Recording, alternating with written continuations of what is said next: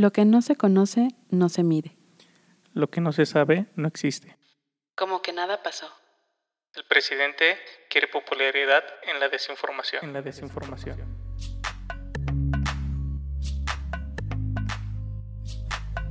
Investigar, analizar y verificar la realidad con una cavilación de 180 grados. Un resumen de los documentos de la Fundación Rafael Preciado Hernández. Mi nombre es Aida García y soy coordinadora académica de la Fundación Rafael Preciado Hernández. Mi nombre es David Ortiz y soy colaborador en la área académica de la Fundación Rafael Preciado Hernández. Oye, Aide, ¿tú crees que esté en problemas el INAI? En problemas estamos los mexicanos porque actualmente el INAI no puede sesionar por falta de los nombramientos que no ha hecho el Senado. Previendo esa situación, hace más de un año un integrante del Consejo Consultivo del INAI promovió un juicio de amparo para que el Senado nombrara a esos comisionados. Un juez de distrito ordenó que se realizara en los siguientes tres días. El Senado incumplió dicha instrucción. La sentencia se cumplió hasta un año después. ¿Y fue en ese punto en el que el presidente decidió ejercer el veto a esos dos comisionados? Sí, una de esas elecciones fue Ana Yadira Alarcón, quien promovió un juicio de amparo por el veto. Otro juez federal ordenó la suspensión para que no se llevara a cabo un nuevo proceso de selección, pero solo de su puesto. Sin embargo, el grupo parlamentario de Morena, en específico Ricardo Monreal, decidió congelar o propuso congelar ambas plazas. Finalmente, la sesión acabó por falta de quórum sin llegar a un acuerdo. El problema de eso es que un amparo puede tardar entre unas semanas, unos meses o unos años. Oye, ¿y por qué es importante? Actualmente el Pleno no cuenta con un quórum para sesionar, entonces tampoco puede resolver los incumplimientos de las obligaciones del gobierno. Básicamente, los ciudadanos nos quedaremos a ciegas. En contrasentido, tampoco puede resolver sobre las reservas de información.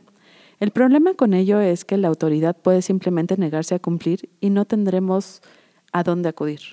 ¿Y por qué Morena o el gobierno quiere paralizar al INAI? Esto no es nuevo al parecer.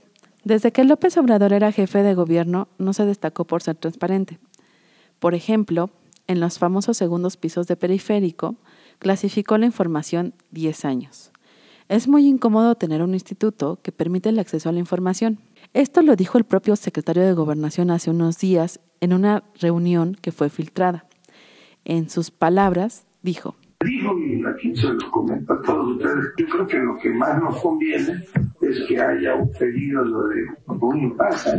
Ahora, ayer le comenté que iba a venir que seguramente uno de los temas a tratar sería el del instituto. Y, y bueno, pues la respuesta es la misma. Yo creo que estamos en el mundo ideal. Nosotros no tenemos ninguna urgencia porque se nombre en estos momentos. El presidente sugirió un impasse en la designación de los comisionados para dejar inoperante al INAI. Su mundo ideal. Estamos en el mundo ideal. Nosotros no tenemos ninguna urgencia porque se nombre en estos momentos. Sin el acceso a la información, no pasa nada.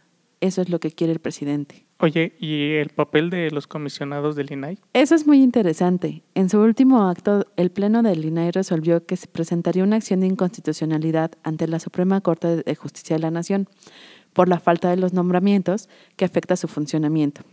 Además, de paso, resolvió hacer pública la tesis y el título del presidente de la República.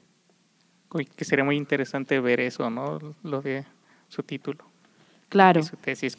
No vaya a ser que también vaya haber hecho algún plagio o ese tipo de cosas.